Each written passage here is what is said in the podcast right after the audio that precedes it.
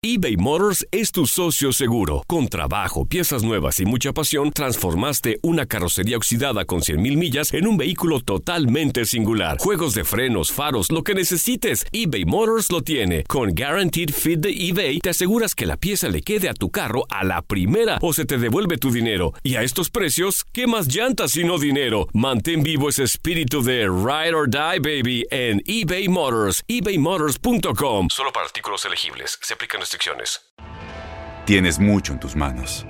Pero con solo mover un dedo puedes dar marcha atrás con Pro Trailer Backup Assist disponible.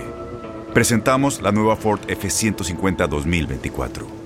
Ya sea que estés trabajando al máximo o divirtiéndote al máximo, esta camioneta te respalda porque está hecha para ser una parte indispensable de tu equipo. Fuerza así de inteligente solo puede ser F150. Construida con orgullo Ford. Fuerza Ford. Aloha mamá, ¿dónde andas? Seguro de compras. Tengo mucho que contarte. Hawái es increíble.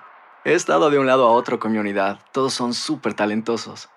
Ya reparamos otro helicóptero Blackhawk y oficialmente formamos nuestro equipo de fútbol. Para la próxima te cuento cómo voy con el surf y me cuentas qué te pareció el podcast que te compartí, ¿ok? Te quiero mucho. Be All You Can Be, visitando goarmy.com diagonal español. Univisión Reporta es un podcast de euforia. La Iglesia Católica está siendo víctima del hostigamiento del gobierno nicaragüense. Un país que está acaparando titulares por las detenciones de clérigos y sacerdotes. En las últimas semanas, la Iglesia de Nicaragua ha sido blanco de ataques por parte del gobierno de Daniel Ortega. La única voz que queda en el país que no controla la dictadura son algunos sacerdotes y obispos de la Iglesia Católica. Los miembros de la iglesia han enfrentado amenazas y detenciones y el asedio se hace cada vez más intenso. Por otra parte, Ortega tilda a los obispos nicaragüenses de golpistas y terroristas.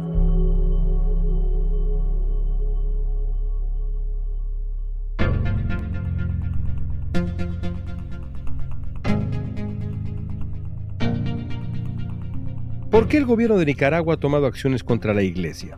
¿Qué pretende el presidente Daniel Ortega con esta escalada en contra de la institución? Para tratar de entender qué está pasando en Nicaragua, hoy vamos a platicar con el padre Rafael Bermúdez, quien vive en el exilio y conoce de cerca la persecución del régimen de Ortega contra los miembros de la Iglesia Católica. Lógicamente que la Iglesia siempre para ellos es crítica porque la Iglesia, digamos, tiene la obligación moral y ante Dios de no ocultar la verdad. Hoy es lunes 5 de septiembre, soy León Krause y esto es Univisión Reporta.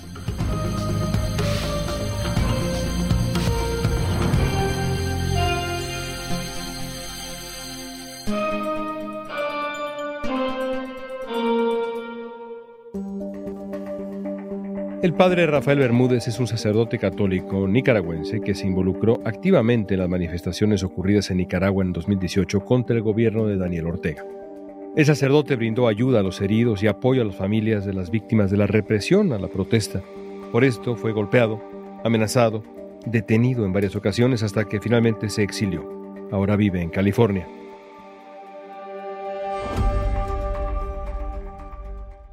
Padre, ¿cómo fue su experiencia como sacerdote en Nicaragua? ¿Qué recuerda de su país? Bueno, tengo muchos recuerdos de mi país. Los primeros recuerdos fueron un poco dolorosos porque ya estaba nacido, lógicamente, cuando asumió la dictadura. En ese momento, la famosa revolución. Y mi familia fue afectada por ellos.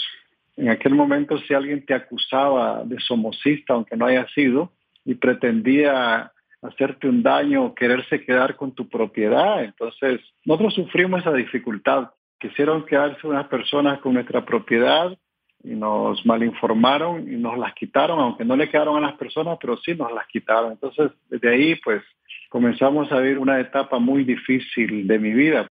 La recuerdo muy bien, ¿verdad? Ya como sacerdote, tal vez, ya la parte más difícil comenzó en el 2010, cuando yo asumí algunas responsabilidades como vicario de una zona. Entonces, esta gente pues quería que uno, digamos, comprarlo. Te doy unas supuestas ayudas, unas prebendas, para que tú manejes el discurso de nosotros, la alabanza hacia nosotros. ¿A quién se refiere cuando dice esta gente, Padre?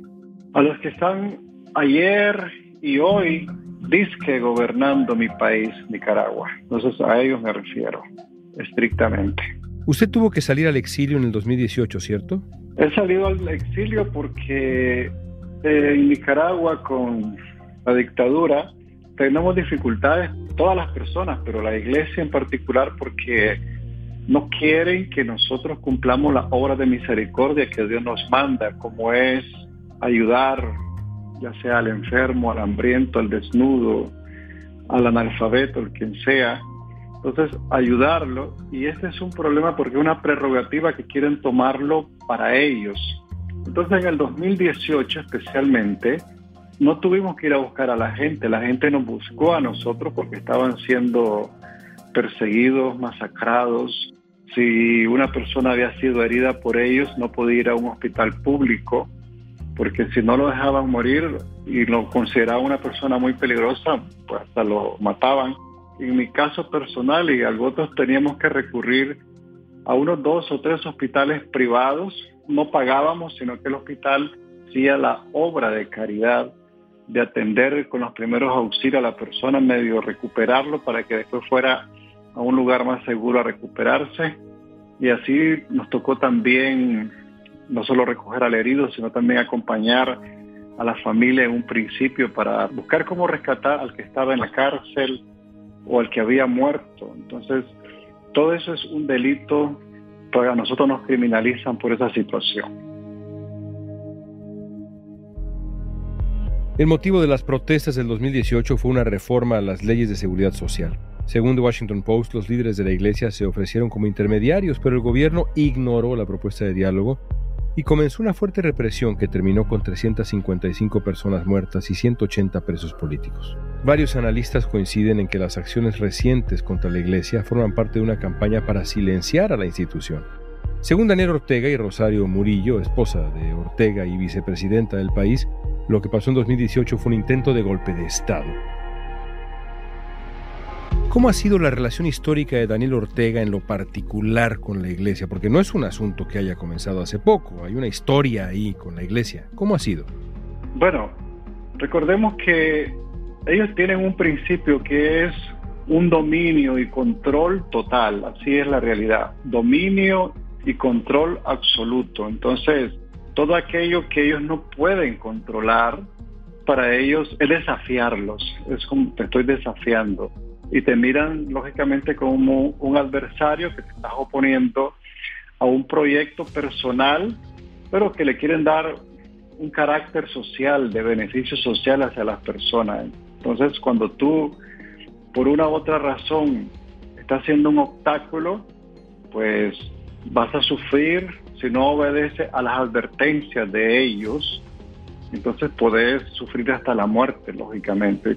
Las relaciones entre el gobierno de Daniel Ortega y la jerarquía de la Iglesia Católica en Nicaragua atraviesan un momento, por decirlo menos, muy complicado. ¿Qué está pasando, padre? Siempre lo ha habido de parte de ellos para con la Iglesia. Lo que pasa es que hoy es bien notorio o totalmente ya no se puede ocultar, está tan visible, porque es el último eslabón de la cadena o el último punto que ellos todavía no tienen control, porque si son los poderes del Estado, ellos son los dueños. Si es el dinero del país y aún la misma empresa privada, ellos quieran o no la manejan a su gusto y antojo.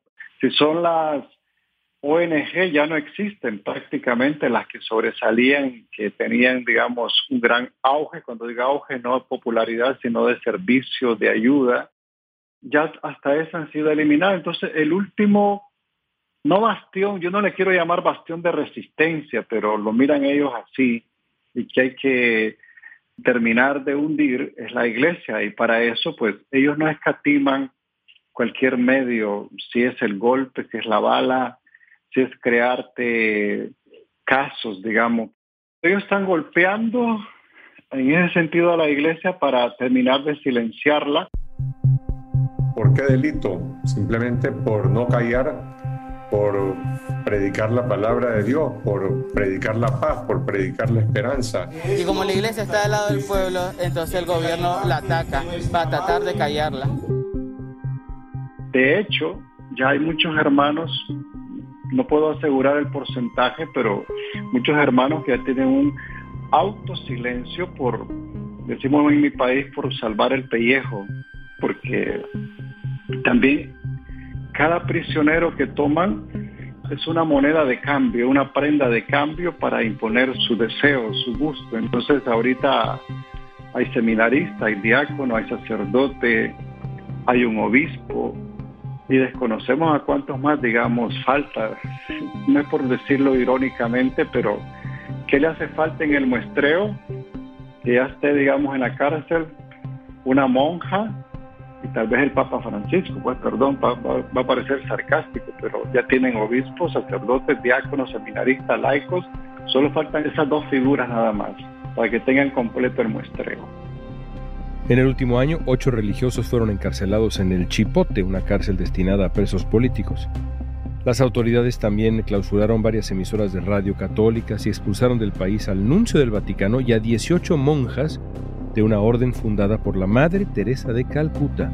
También hace unos años expulsaron al obispo auxiliar de Managua, tuvo que ir al exilio. La arquidiócesis de Managua dijo que la policía no autorizó la realización de una procesión organizada para honrar a la Virgen Peregrina de Fátima.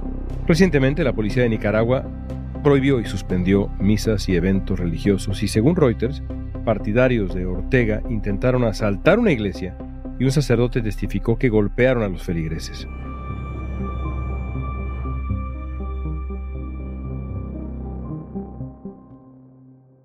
La Iglesia está jugando en términos generales un papel crítico frente al gobierno de Ortega. Yo le escucho a usted, pues claramente crítico de esta gente, como usted le llama.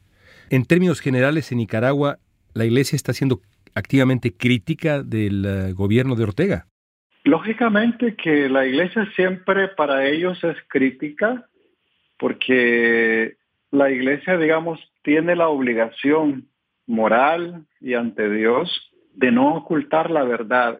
Entonces, a la iglesia tiene esa obligación proféticamente, no solamente de denunciar el pecado y anunciar la vida de la gracia que está por delante, no solo al pueblo, sino también a toda persona, en este caso a los dictadores. ¿Y qué cosa es anunciarle el pecado o denunciar el pecado? Pues decirle las barbaridades que están haciendo, los crímenes que están cometiendo, los casos que están creando, la división de la familia. O sea, hay tantas cosas y eso lógicamente siempre va a lastimar. Y el problema, el problema serio es que los que tienen la autoridad, pues casi siempre la autoridad la utilizan no para hacer el bien, no para servir, sino para destruir e imponer sus intereses. Entonces desde ahí la iglesia estará en ese espíritu crítico, porque es su obligación ser un crítico no ideológico, no político, sino de aquel que se está buscando cómo reconozcas la vida incorrecta que llevas y que estás arrastrando no a una persona, sino a una nación en este caso. La detención del obispo Rolando Álvarez es uno de los golpes más recientes que le ha dado el gobierno nicaragüense a la iglesia. ¿Qué hizo el obispo Álvarez? ¿De qué se le acusa? Lo sabremos al volver. Las acciones dicen más que las palabras. Abre el Pro Access Tailgate disponible de la nueva Ford F-150. Sí, una puerta oscilatoria de fácil acceso para convertir su cama en tu nuevo taller.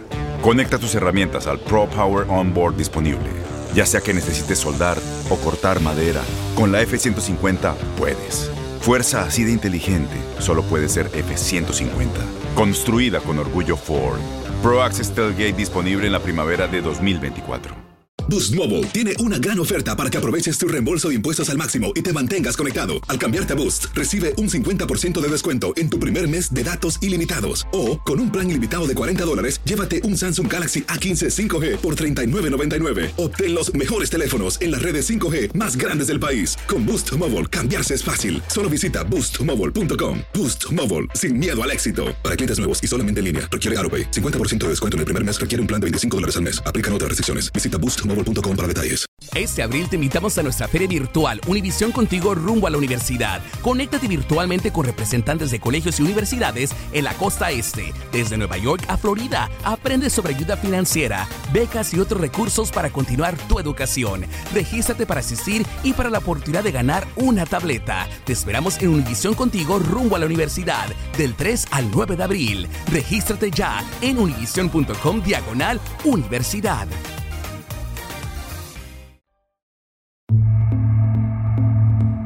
Nicaragua, la Iglesia Católica volvió a desafiar la ola represiva del régimen de Daniel Ortega. En medio de fuertes tensiones entre la Iglesia Católica de Nicaragua y el gobierno dictatorial de Daniel Ortega, cientos de feligreses asistieron hoy a una misa al aire libre en apoyo al obispo Rolando Álvarez. El capítulo más reciente de esta andanada en Nicaragua contra la iglesia fue el arresto el 19 de agosto del obispo Rolando Álvarez, para muchos la última voz abiertamente crítica con el gobierno nicaragüense, por lo menos de ese calibre, digamos. Ya recorría usted el catálogo de personas que han sido detenidas y amedrentadas de la iglesia. ¿Por qué lo detuvieron específicamente al obispo Álvarez? Bueno, el 19 de agosto lo sacaron violentamente del Palacio Episcopal, pero él ya tenía 15 días de tener casa por cárcel, que era el Palacio Episcopal. ¿El por qué? Pues simplemente, digamos, por lo mismo, él en sus últimas celebraciones en las comunidades rurales, en la misma catedral de Matagalpa o en la visita a las parroquias, algunas de las cosas que señalaba, por ejemplo, ya no es la salida de personas fuera del país, ya sea por persecución o lo que sea, sino que es un éxodo, León, lo que hay. Nicaragua lo vivió en los 80 cuando ellos asumieron y ahora lo está volviendo a vivir. O sea, yo no es que quiera decir que, que mi país nunca ha emigrado personas, pero lo ha hecho en estos dos momentos así grandes de terror. A mí en lo personal, como digo, pues, bueno, yo soy parte en un momento emigré todavía hace cuatro años. Ya, digamos, ya no emigra las personas, hoy es éxodo de personas totalmente. Entonces, el obispo, por ejemplo, viene y dice, debido a la situación que estamos viviendo sociopolítico, qué triste cómo la familia se está fracturando, cómo la familia se está separando. Entonces, eso es un delito. Detalles así de esta manera, para ellos lógicamente es una ofensa.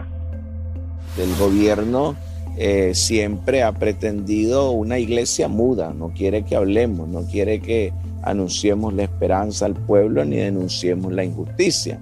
El obispo Álvarez era conocido por denunciar diferentes violaciones de los derechos humanos del gobierno de Daniel Ortega. Poco antes de su detención, el obispo había hecho llamados para luchar por una reforma electoral y la liberación de los presos políticos.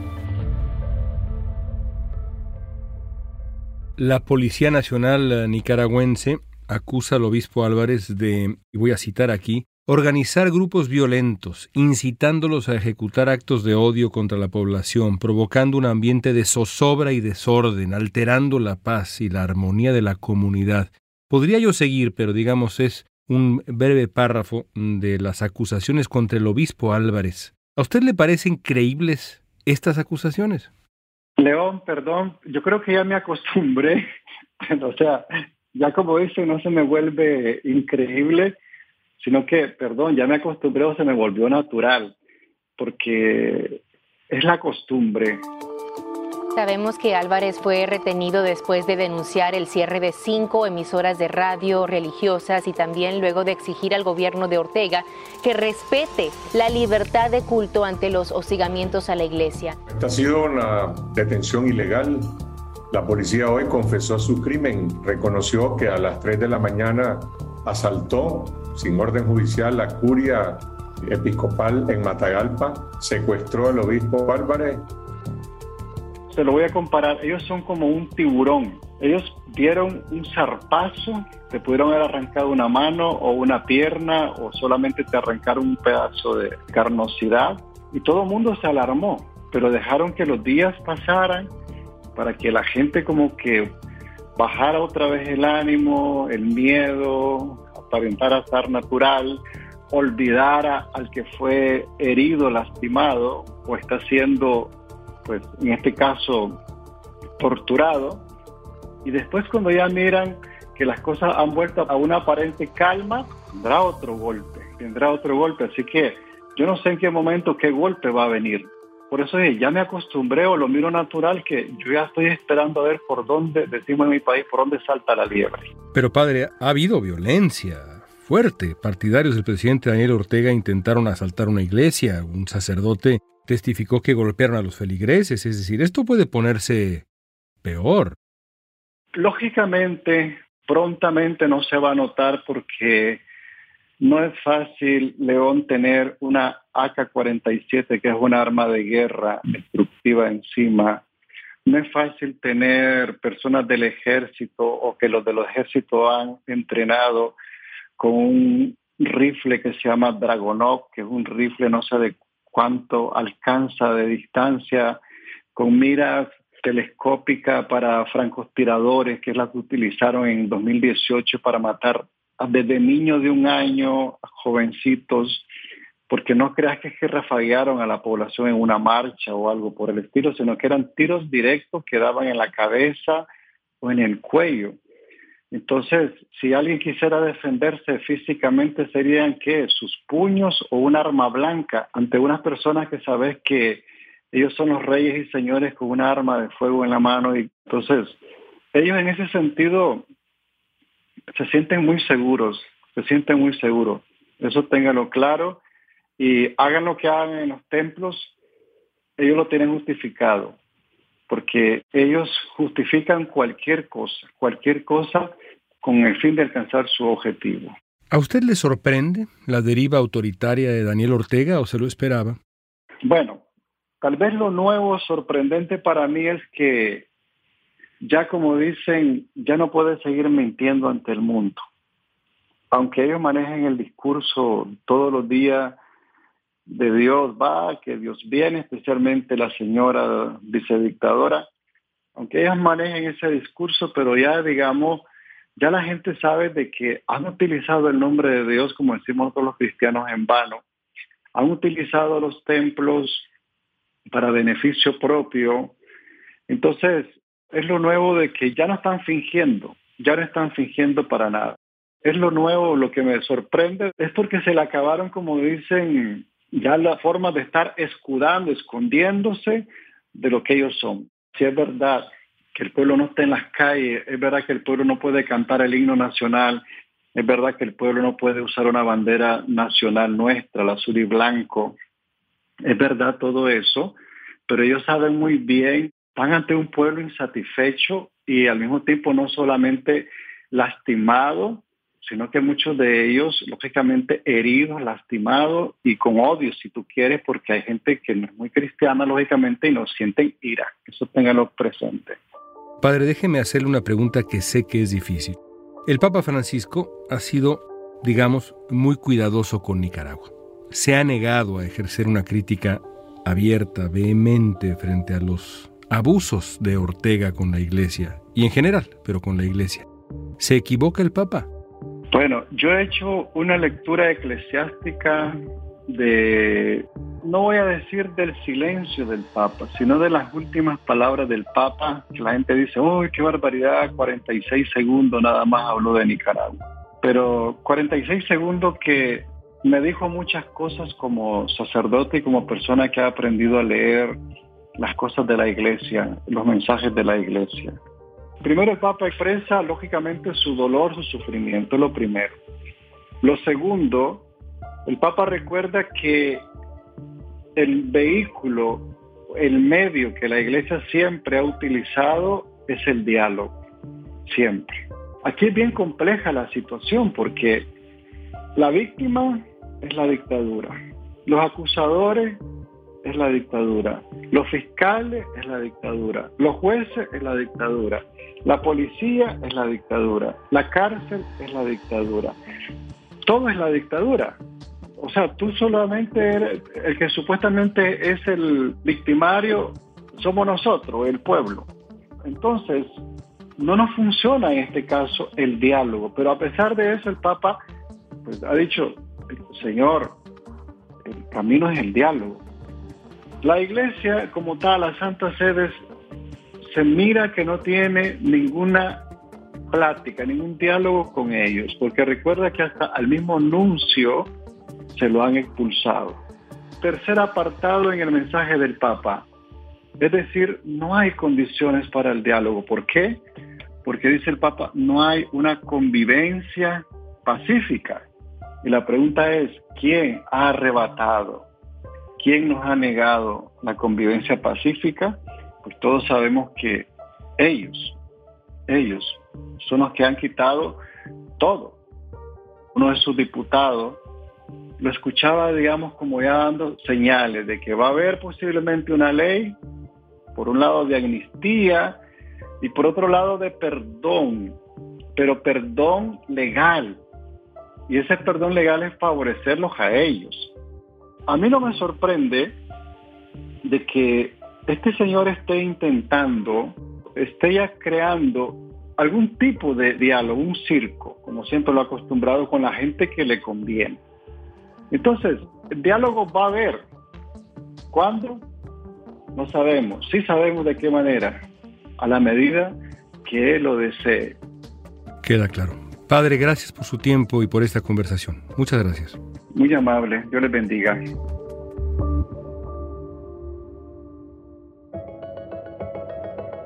En los últimos cuatro años, la Comisión Interamericana de Derechos Humanos ha documentado torturas y otras violaciones de derechos humanos de las autoridades nicaragüenses y la detención de casi 200 presos políticos, algunos de ellos en condiciones inhumanas. La Iglesia Católica, específicamente, ha recibido casi 200 agresiones en ese periodo, esto según un informe del Observatorio Pro Transparencia y Anticorrupción. Tanto la Organización de Estados Americanos como las Naciones Unidas han alertado sobre los derechos humanos en el país centroamericano, pero el acoso sigue.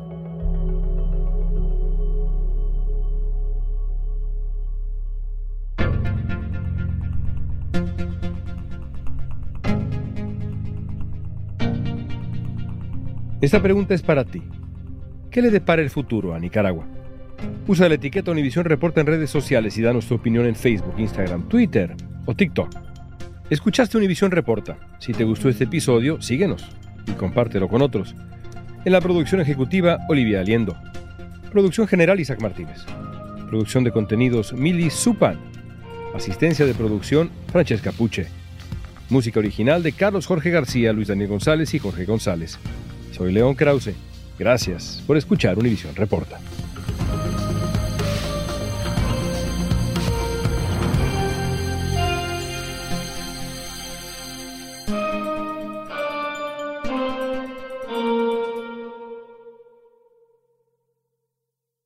Boost Mobile tiene una gran oferta para que aproveches tu reembolso de impuestos al máximo y te mantengas conectado. Al cambiarte a Boost, recibe un 50% de descuento en tu primer mes de datos ilimitados. O, con un plan ilimitado de 40 dólares, llévate un Samsung Galaxy A15 5G por $39.99. Obtén los mejores teléfonos en las redes 5G más grandes del país. Con Boost Mobile, cambiarse es fácil. Solo visita boostmobile.com. Boost Mobile, sin miedo al éxito. Para clientes nuevos y solamente en línea, requiere AroPay. 50% de descuento en el primer mes requiere un plan de 25 dólares al mes. Aplican otras restricciones. Visita Este abril te invitamos a nuestra feria virtual Univisión Contigo rumbo a la universidad. Conéctate virtualmente con representantes de colegios y universidades en la costa este, desde Nueva York a Florida. Aprende sobre ayuda financiera, becas y otros recursos para continuar tu educación. Regístrate para asistir y para la oportunidad de ganar una tableta. Te esperamos en Univisión Contigo rumbo a la universidad del 3 al 9 de abril. Regístrate ya en univision.com diagonal universidad.